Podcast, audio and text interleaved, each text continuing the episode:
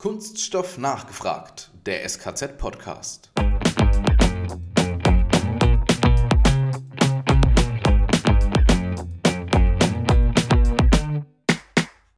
Im Grunde keine neue Aufgaben, weil diese Aufgaben werden schon seit Jahr und Tag im Grunde von den klassischen Leitungsbau- oder Rohrleitungsbauunternehmen ausgeführt.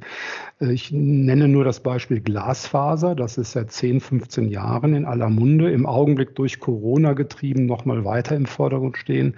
Das wird zum Großteil von Leitungsbauunternehmen ausgeführt. Da wird schon aktiv in der Infrastruktur gearbeitet. Sprich, Glasfaser wird auch von Leitungsbauunternehmen verlegt.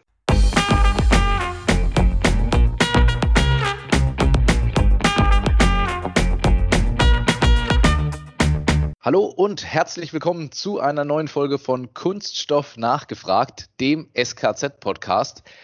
Heute geht's kurz und knapp unter die Erde. Aber nicht verwechseln, nein, wir unterhalten uns heute nicht mit Maulwürfen oder ähnlichem. Heute geht's ums Thema Rohrleitungsbau und zwar um die Zukunft des Rohrleitungsbaus, vor allem in diesem Bereich um die Bildung im Rohrleitungsbau. Alex, das ist ein total spannendes Thema, weil ganz viele unserer Teilnehmer kommen genau aus diesem Bereich. Richtig, ein Großteil der Teilnehmer sogar. Also das ist vielen vielleicht gar nicht klar, wie viel Weiterbildung das SKZ tatsächlich im Bereich hauptsächlich Fügen von Kunststoffrohren macht.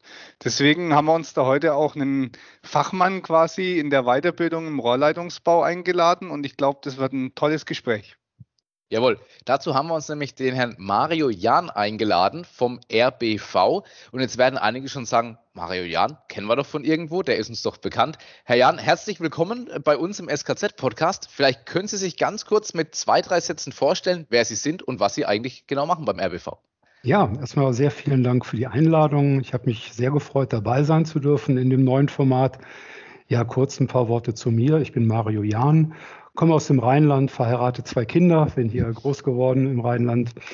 Ähm, begonnen hat alles bei mir, also nicht mit dem akademischen Laufweg, äh, sondern mit einer ganz normalen Lehre als Maschinenschlosser, zweiten Bildungsweg, Zivildienst, dann Studium an der TFH Berlin, habe dort Verfahrens- und Umwelttechnik studiert und ähm, bin danach in verschiedenen Arbeitsbereichen noch gar nicht im Leitungsbau unterwegs gewesen, auch nicht in der Berufsbildung, sondern tatsächlich erstmal im Anlagenbau als Projekt- und Vertriebsingenieur, habe mich dort vorwiegend mit Wasseraufbereitung auseinandergesetzt, verschiedene Positionen, Projektleiter, Vertriebsleitung übernommen. Ich war auch mal zwei Jahre selbstständig im Bereich von Softwareentwicklung im Anlagenbau.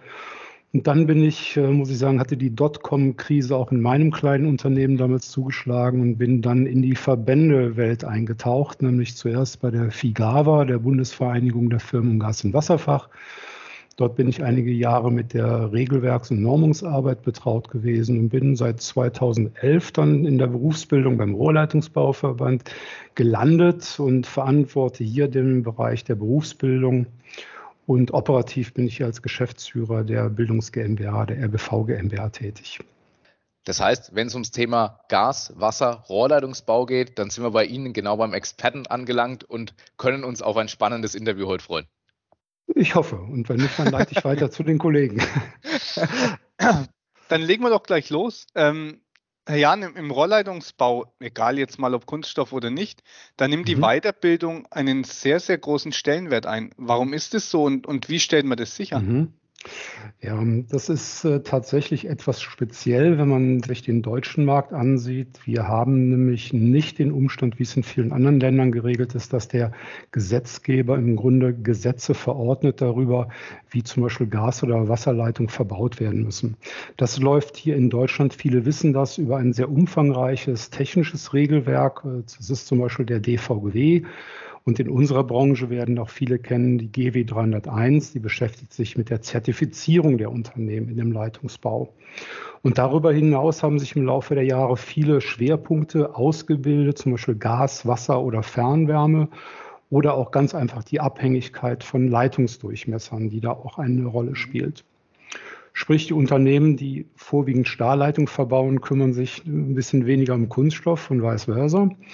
Und äh, so hat sich einfach in der Entwicklung viele äh, sicherheitsrelevanten Themen aufgebaut oder auch zum Beispiel sehr spezielle Themen wie das Schweißen von PE-Leitungen, hier das GW330 oder Umhüllen von Armaturen, das ist der Korrosionsschutz über GW15, so hatten sich viele einzelne Fachrichtungen ähm, ausgebildet, die einzeln von uns beschult werden. Jetzt sind wir ja der Kunststoff-Podcast und deshalb ja. geht es auch ja speziell nochmal um die Kunststoffrohre. Man muss ja dazu wissen, dass Kunststoffrohre schon lange, lange Zeit wirklich eine hohe Bedeutung am Markt haben. Also wir sprechen mhm. da Kunststoffmarkt von ungefähr so 54 Prozent Marktanteil, schwankt mal nach oben und mal nach unten. Woran liegt dieser Bedeutungsgewinn? Es gibt ja Alternativen, wie wir wissen, ähm, Metall etc. Richtig, es gibt Stahl- und Gussleitung natürlich, aber Sie sprechen da den, die richtigen Punkte an, nämlich äh, jeder Rohrwerkstoff bietet je nach seiner Einsatzfähigkeit natürlich seine eigenen Vorteile und beim Kunststoff sind sie einfach so vielfältig von der hohen Beständigkeit gegenüber einer Vielzahl von Stoffen, äh, Langlebigkeit. Man geht jetzt in vielen Bereichen inzwischen schon von 100 Jahren Lebensdauer aus. Natürlich auch die sehr gute und relativ einfache Verschweißbarkeit, bei sauberer Arbeitsweise. Das setzt aber alles sehr regelmäßige und hochwertige Aus- und Weiterbildung voraus. Geringes Gewicht ist natürlich ein Thema, äh, geringer Aufwand bei den Grundqualifikationen von dem Kunststoff selber her oder auch schlichtweg der Umstand, dass man keinen Korrosionsschutz ein, einsetzen muss bei Kunststoffen. Beim Stahl und Guss ist das natürlich ein bisschen anders. Ich meine mich auch zu erinnern, ähm, man spricht ja von so einer, ich glaube, einer Mindestlebensdauer von so einem Rohr. Jetzt muss ich lügen, hoffentlich steinigt mich gleich niemand. Ich glaube von so um die 50 Jahre. Ähm, aber nein, der Kollege, der Kollege schmeißt. Ich schmeiß, ich schmeiß. Wir sind da werf mal, werf bei den 100 Jahren. Ich, ich wollte gerade sagen, aber ich meine, es sind doch mittlerweile schon 100 Jahre. Also das ist ja wirklich ein Wort, sind wir ganz ehrlich. Wenn heute ein Kunststoffrohr verbaut wird, das überdauert uns alle drei, wie wir hier sitzen. Ja, absolut. Ja, ich meine sogar unsere Kollegen aus der Testing, Matthias, haben Versuche laufen, wo wirklich Rohre, die in Benutzung waren, ausgegraben wurden, die erneuert wurden, die waren, die haben nach den 100 Jahren die Spezifikationen tatsächlich noch erfüllt. Also die hätten auch länger durchgehalten. Aber diese Rohre halten natürlich auch nur so lang. Ähm, Herr Jan, Sie haben es gerade eben schon gesagt, wenn sie richtig verbunden, richtig geschweißt werden. Was braucht es dafür? Fachkräfte. Aber Ihre Einschätzung, wie stark ist denn die Branche oder die Branchenden dann generell schon vom Fachkräftemangel betroffen. Das ist mhm. ja auch hier ein sehr heikles Thema. Ja, also das bringen Sie da auch wieder auf den Punkt mit der Bezeichnung heikles Thema. Das ist sogar ein sehr schwerwiegendes Thema bei uns in der Branche. Der Fachkräftemangel ist da und er zeichnet sich immer weiter und deutlicher bei den Unternehmen ab.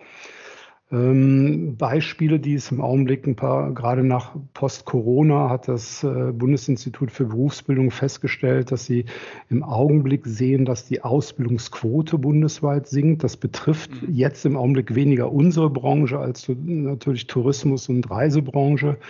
Aber es sind schon deutliche Einschnitte im Augenblick festzustellen. Wenn wir uns mal die Zahl vor Augen nehmen, jedes Jahr werden rund 500.000 Ausbildungsverträge abgeschlossen. Wir haben jetzt einen Knick von rund 10 Prozent, also 50, 57.000. Und das sind schon Einschnitte, man kann auch sagen Impacts, die so ohne weiteres nicht mehr aufzuholen sind. Wir hatten das gleiche Phänomen 2009, 2008 bei der Finanzkrise. Da gab es auch mal diesen Einschnitt von 10 Prozent, der ist auch in den Folgejahren nicht wieder aufgeholt worden. Das ist tatsächlich im Augenblick, wir stehen hier im engen Kontakt mit den Ausbildungszentren, in der Bauindustrie zum Glück noch anders. Sie wissen, in der Branche wird viel gebaut, auch im Hochbau passiert viel. Aber grundsätzlich ist das ein Riesenproblem, vor dem wir stehen. Also wir haben da die die Schlagwörter, die uns natürlich auch in den, auf die Füße fallen, wie die verschiedenen Generationen, äh, die sich um Ausbildungsstellen bewerben, Generation X, Y, Z, äh, wie sind die anders unterwegs? Wie bekommt man die in die Unternehmen rein? Wie ist das äh, mit der Ausbildungsfähigkeit damals und heute? Das sind schon schwerwiegende Themen. Letztendlich landen wir aber auch bei Fragen wie zum Beispiel, ähm, bleiben die Mitarbeiter in der Branche, werden sie abgeworben? Und leider sind das zum Teil auch die Auftraggeber unserer Unternehmen, die abwerben. Und da stehen wir vor vielfältigen Problemen. Das ist absolut richtig, Herr Ruf. Ähm, woran liegt es, dass der Nachwuchs, ich meine, früher hat man ja mal gesagt, sei schlau, geh zum Bau. Äh, Im Moment boomt es da ja wirklich äh, ganz mhm. flaps. Äh, woran liegt es? Ist, ist der Beruf nicht trendy genug oder gibt es Ideen, wie man die Jugend mhm. dafür begeistern kann? Mhm. Es sind viele Schichten, die wir da ansprechen. Sie sagen schon, das Richtige sei schlau, geht zum Brau, war ein, wirklich eine super Aktion. Das blieb bei allen hängen. Gleichermaßen ist es aber auch so, dass das Image einfach nicht so ist, wie wir uns das wünschen. Ein anderer Bereich ist der des Drang in die akademischen Ausbildungen. Früher gab es auch Realschüler und Abiturienten, die tatsächlich auch erstmal eine bodenständige Ausbildung genossen haben. Heute ist der Drang in die akademischen Ausbildungen extrem hoch. Wir sprechen da ja sogar vom Academic Drift, den wir feststellen. Bei uns liegen die Quoten, glaube ich, um 55, 60 Prozent der Abiturienten. Also wir haben da auf der einen Seite ein Generationenproblem, die anders in ihre Zukunft gucken, lieber einen den akademischen Weg einschlagen und weniger in die berufliche Bildung. Demografie kommt hinzu. Wir werden weniger, muss man schlichtweg konstatieren. Ähm, die Zuwanderung schien das ein Stück weit leicht zu entspannen, ist aber auch nicht mehr so im Vordergrund und es zeichnet sich letztendlich über alle Branchen dieses Riesenproblem ab. Jetzt muss ich aber nachfragen, mhm. der Job und die Branche ist ja per se keine unattraktive. Ich meine, klar, man ist Sommer wie Winter, Frühling wie Herbst, äh, oftmals draußen, sprich, was will ich sagen, mhm. bei jedem Wetter, äh, Schnee, Kälte, aber auch Hitze natürlich.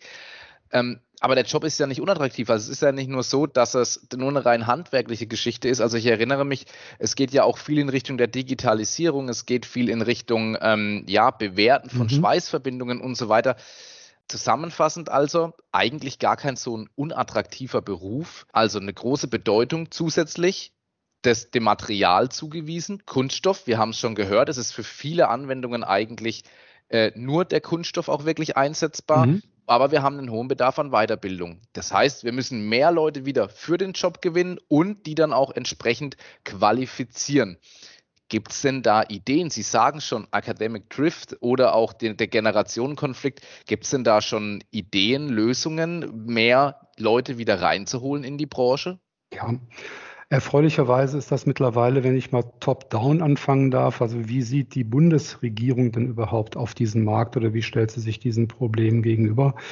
Ähm, das ging ein Stück weit durch die Presse, dass im letzten Jahr die Bundesregierung eine sogenannte nationale Weiterbildungsstrategie aufgelegt hatte, die mündete 2020 noch äh, vor Corona in einen neuen Berufsbildungsgesetz, in dem man eigentlich einen sehr schlauen Weg eingeschlagen hat, nämlich zu sagen, wir haben auf der einen Seite den Strang der akademischen Bildung, der soll und muss auch so bleiben, aber wir haben das Problem, dass in dem beruflichen Aufstieg die Leute, die in, dem, in der höheren beruflichen Bildung unterwegs sind, dann abspringen und in den akademischen Weg einschlagen. Und genau das wollte man jetzt verhindern und das hat man auch mit einer neuen mit einem neuen Weg äh, eingeschlagen, nämlich den, dass man gesagt hat, wir werden die höhere berufliche Bildung weiter fördern und die soll als eigenständiger Strang neben der akademischen Bildung bestehen können. Also es gibt jetzt einen sogenannten Berufsspezialisten oder auch den Bachelor Professional, der auf Meisterebene ist. Und ähm, das heißt, jemand, der eine bodenständige Ausbildung oder eine Grundausbildung in einer dualen Ausbildung im Hauptgewerbe begonnen hat, hat auch hier letztendlich die gleichen Aufstiegschancen wie ein Akademiker. Das halte ich erstmal auf, auf der politischen Ebene für einen sehr wichtigen Punkt zu sehen. Mhm.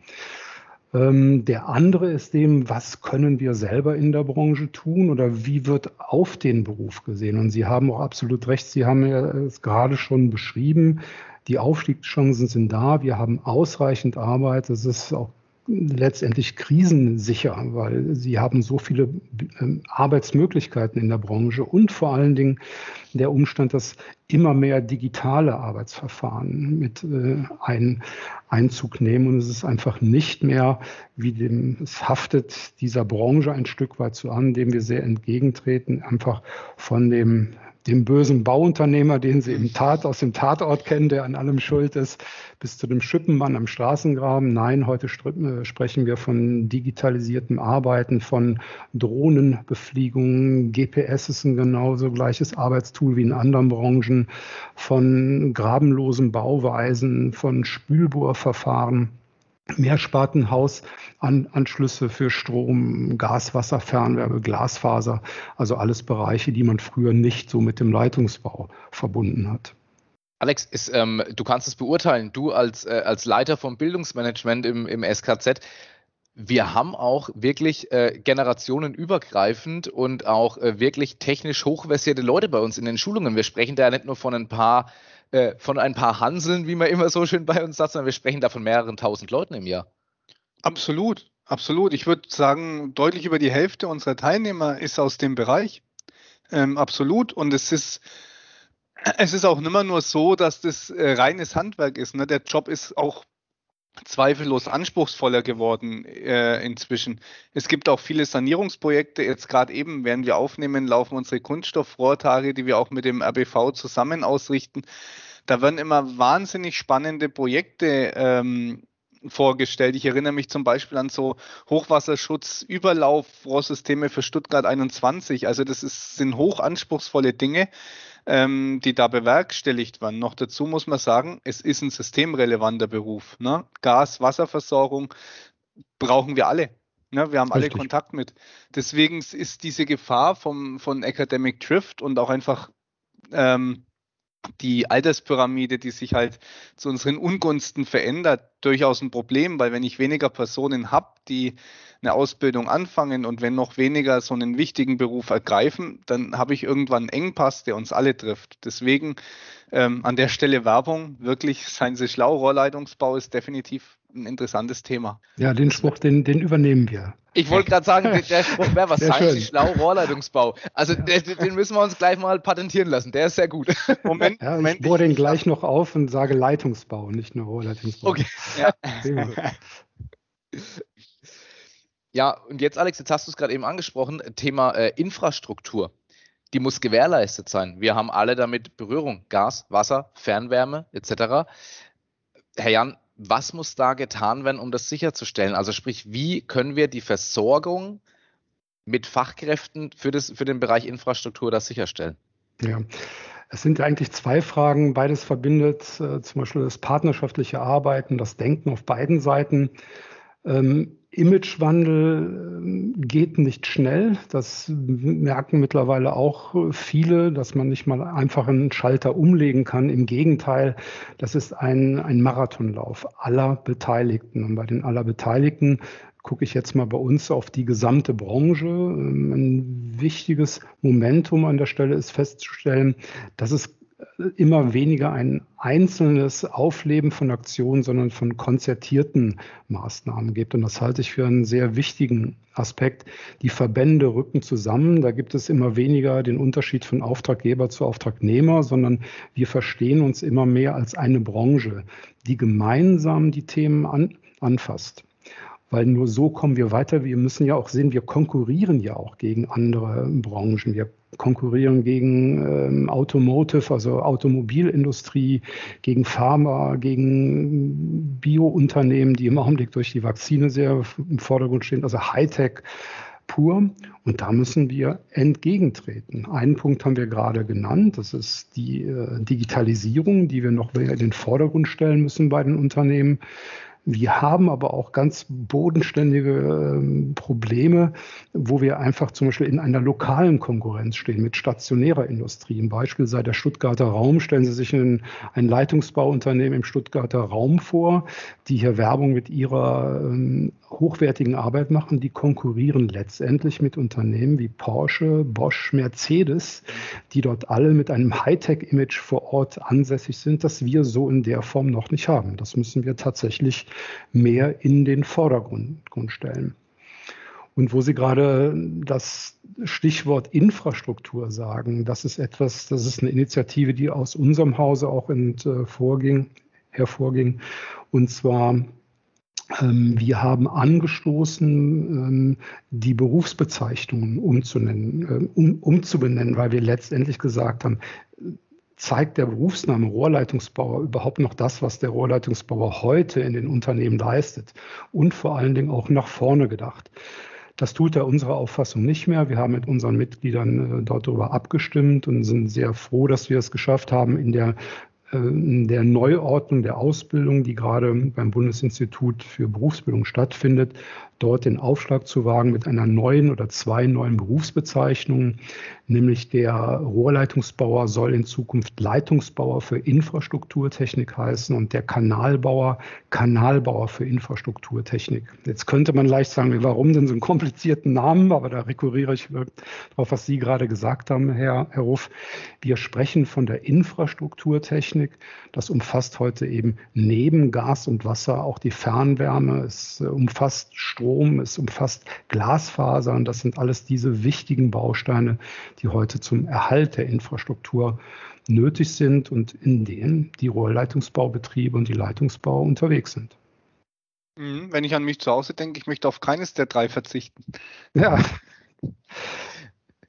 Da, darf ich da noch mal kurz einhaken? Sehr Wenn gerne. es da dann einen, einen neuen Namen, eine neue Berufsbezeichnung gibt, Gehen da dem Ganzen auch neue Aufgaben einher? Also wir haben schon mal gesagt, die Digitalisierung kommt mir dazu, so Sachen wie Drohnenflüge für die, für die, also wo praktisch, ich sag mal, das Rohr ist ja in der Tiefe, aber wir gehen ja in die Höhe beim Drohnenflug, um vielleicht auch Wege, Wegenetze auch zu erkunden oder um ähnliches oder auch Rohrleitungen ähm, im, im Fluss praktisch zu sehen. Also ähm, Gibt es da dann neue Aufgaben? Werden die Anforderungen dann auch entsprechend höher, vielleicht in Anführungsstrichen? Mhm. Also es gibt im Grunde keine neue Aufgaben, weil diese Aufgaben werden schon seit Jahr und Tag im Grunde von den klassischen Leitungsbau- oder Rohrleitungsbauunternehmen ausgeführt. Äh, ich nenne nur das Beispiel Glasfaser. Das ist seit 10, 15 Jahren in aller Munde, im Augenblick durch Corona getrieben, nochmal weiter im Vordergrund stehen. Das wird zum Großteil von Leitungsbauunternehmen ausgeführt. Da wird schon aktiv in der Infrastruktur gearbeitet. Sprich, Glasfaser wird auch von Leitungsbauunternehmen verlegt. Fernwärme das gleiche. Also es ist gar nicht mal so, dass an den Grundqualifikationen etwas geändert werden muss. Die bleiben eigentlich nahezu gleich, aber an dem Topping, was oben drauf kommt, also ein paar Spezialqualifikationen und Qualifikationsmuster, die aufgesetzt werden für die Unternehmen, die sich mit dem Thema auseinandersetzen wollen. Ein ganzes Bündel an Aufgaben für den Verband für den Weiterbilder, aber auch für die komplette Branche. Herr Jan, wenn wir damals so drauf schauen, auf dieses große Bündel, ähm, da möchte ich gerne noch mal kurz eine Frage vorher einschieben, mhm. ähm, bevor ich dann schon auf die Uhr schaue und sehe schon, wir haben schon fast eine ganze halbe Stunde schon äh, an Gespräch aufgenommen. Wie, wie wichtig ist denn da auch dann die Zusammenarbeit zwischen dem RBV und äh, einem Unternehmen wie dem SKZ oder einem Weiterbilder wie dem SKZ? Ja, also ähm, das klingt jetzt vorbereitet, aber da kann ich gerne lobhudeln, weil das äh, schön ist. Also die Zusammenarbeit mit dem SKZ ist wirklich exzellent. Äh, sie sind für die Branche immer vorne an, was die Fachlichkeit angeht. Sie sind aber, und das sieht man auch an diesem Podcast, mit Hand und Herz dabei. Also das ist, macht wirklich sehr, sehr viel, viel Spaß, die Zusammenarbeit. Und um das vielleicht auch mal in Zahlen zu benennen für Ihre Hörer und Hörerinnen, das geht ja nicht um eine Handvoll Teilnehmer, sondern wir bearbeiten gemeinsam mehrere tausend Teilnehmer, die in jedem Jahr von Ihnen Würzburg in den Außenstellen ähm, beschult werden. Also das macht mächtig Spaß und mir macht es auch einfach Freude, an der Stelle mit so einem Team zu arbeiten. Das ist ein stetiger Austausch, also wirklich sehr schön mit Ihnen zusammenzuarbeiten. Auch im Namen unserer Mitarbeiter kann ich das so weitergeben. Das können wir gerne zurückgeben, auch im Namen unserer Mitarbeiter. Ja. Und der Kollege Heffner kann es bestätigen. Die Frage war eingeschoben. Dafür bin ich mittlerweile bei unseren Podcast-Partnern bekannt, dass ich mal schnell eine Frage irgendwie zwischen reinschmeiße. Ja, und du, du wärst als Vertriebler auch irgendwie falsch, wenn die nicht kommt. Ne? Ich habe es gerade schon gesagt. Ähm, Kollege Heffner wollte gerade eben auch schon ansetzen. Ähm, wir sind schon fast am Ende unseres äh, Podcasts. Das war sehr kurzweilig, viele interessante Infos. Aber ganz zum Schluss, Herr Jan, dürfen unsere ähm, Podcast, unsere Interviewpartner immer noch mal so ihren Wunsch äußern für die Branche, für die Zukunft. Wie soll es weitergehen? Was wäre so, ich sag mal, Ihre Wunschvorstellung für die Branche, wie es weitergeht und dann auch in Bezug auf die Weiterbildung im Leitungs- und im Rohrleitungsbau? Ja, das Einfachste wäre, wir haben jetzt mittlerweile gelernt, dass einer der wichtigsten Faktoren bei den Jugendlichen ist, neben ihrer Peer Group, also der Gruppe, in der sie sich befinden und die Informationen bekommen, dass die Familien tatsächlich ein großer Faktor sind. Also innerhalb der Familien tatsächlich äh, den Spruch, den wir vorhin kreiert haben, sei schlau, geh in den Leitungsbau, den genau nochmal am Armbrutstisch äh, voranzubringen und eben nicht zu sagen, äh, der böse Schüppenmann oder der böse Bauunternehmer ist nicht die richtige Branche, geh lieber studieren. Also tatsächlich hier das Thema Berufsbildung einfach nochmal in den Vordergrund zu stellen. Das wäre ein Wunsch und auch auf die Leute zuzugehen. Wir sind vom RBV gerne für alle Fragen offen und beantworten die gerne. Und das machen wir ja auch heute in dem Dialog. Und da freue ich mich einfach auf das engere Miteinander mit allen entsprechenden Partnern. Super, vielen Dank. War ein schönes Gespräch. Schön, dass Sie da waren. War mal ein bisschen Thema aus der Reihe, weil Kunststoffrohre ja nur ein Teilthema sind unseres Kunststoff-Podcasts. Aber ich denke, Bildung ist, ist für alle Bereiche in, in den meisten Branchen ein Riesenthema und ich finde es hier eigentlich echt gut gelöst. Auch das etwas angestaubte Image wird jetzt gut angegangen. Das ja. heißt, es besteht Hoffnung, dass Ihr Wunsch auch bald wahr wird. Ja, vielen Dank. Also mir hat das auch sehr viel Spaß gemacht und ich erlaube mir noch eine Anmerkung für die Unternehmen als auch für die interessierten Menschen, für, was die Berufe angeht. Schauen Sie mal auf berufsweltenenergiewasser.de nach, also Berufswelten-Energie-Wasser. Dort haben wir gemeinsam mit dem DVGW ein großes Portal erstellt, über die man zum einen die Unternehmen kostenfrei Stellen bewerben können, aber auch die Interessenten sich über alle Berufe informieren können. Haben Sie vielen Dank, es hat mir auch großen Spaß gemacht. Vielen Dank gleichfalls. Und ich freue mich schon auf den neuen Werbes Werbeslogan, sei schlau, geh in den Leitungsbau. Ja. Vielen Dank. Ja, Alex, und uns beiden, uns bleibt zum Schluss wie immer eigentlich nur noch eins. Kunststoffwissern zur Selbstverteidigung.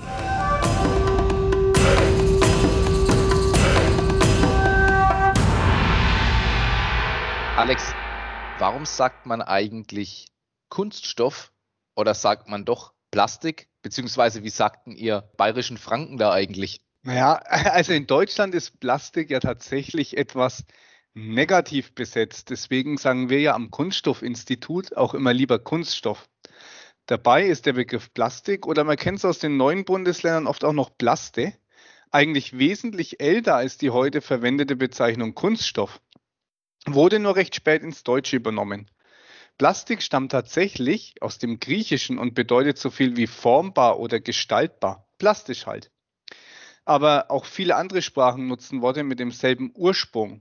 Also der Engländer und der Amerikaner spricht von Plastik, der Franzose von Plastik und der Franke spricht von Plastik. genau. Ja, und im deutschen Sprachraum, da lief die Sache eigentlich erstmal anders. Hier ließ man sich nämlich bereits 1911 den Begriff Kunststoff einfallen, um dem damals neuen, eben künstlichen Stoffen einen eigenen Namen zu geben. Die Bezeichnung Plastik oder Plastik wurde hier erst nach dem Zweiten Weltkrieg populär. Den hatten damals nämlich die Amerikaner, Engländer und die französischen Soldaten während der Besatzungszeit mit im Gepäck. Ja, und die Deutschen, die haben den halt dann einfach gerne in den Wortschatz mit aufgenommen. Heute verwenden viele Fachleute dann wieder lieber den Begriff Kunststoff. Plastik hat hierzulande nämlich immer noch nach wie vor so Assoziationen von billig oder qualitativ schlecht. Und der Alex hat da auch eigene Erfahrungen mitgemacht. Genau, weil der Papa vom kleinen Alex hat am Jahrmarkt immer gesagt, so eine Schrottplastikpistole gibt's nicht, ist eh gleich kaputt. In diesem Sinne, macht's gut, euer Matthias und der Alex. Wir hören uns.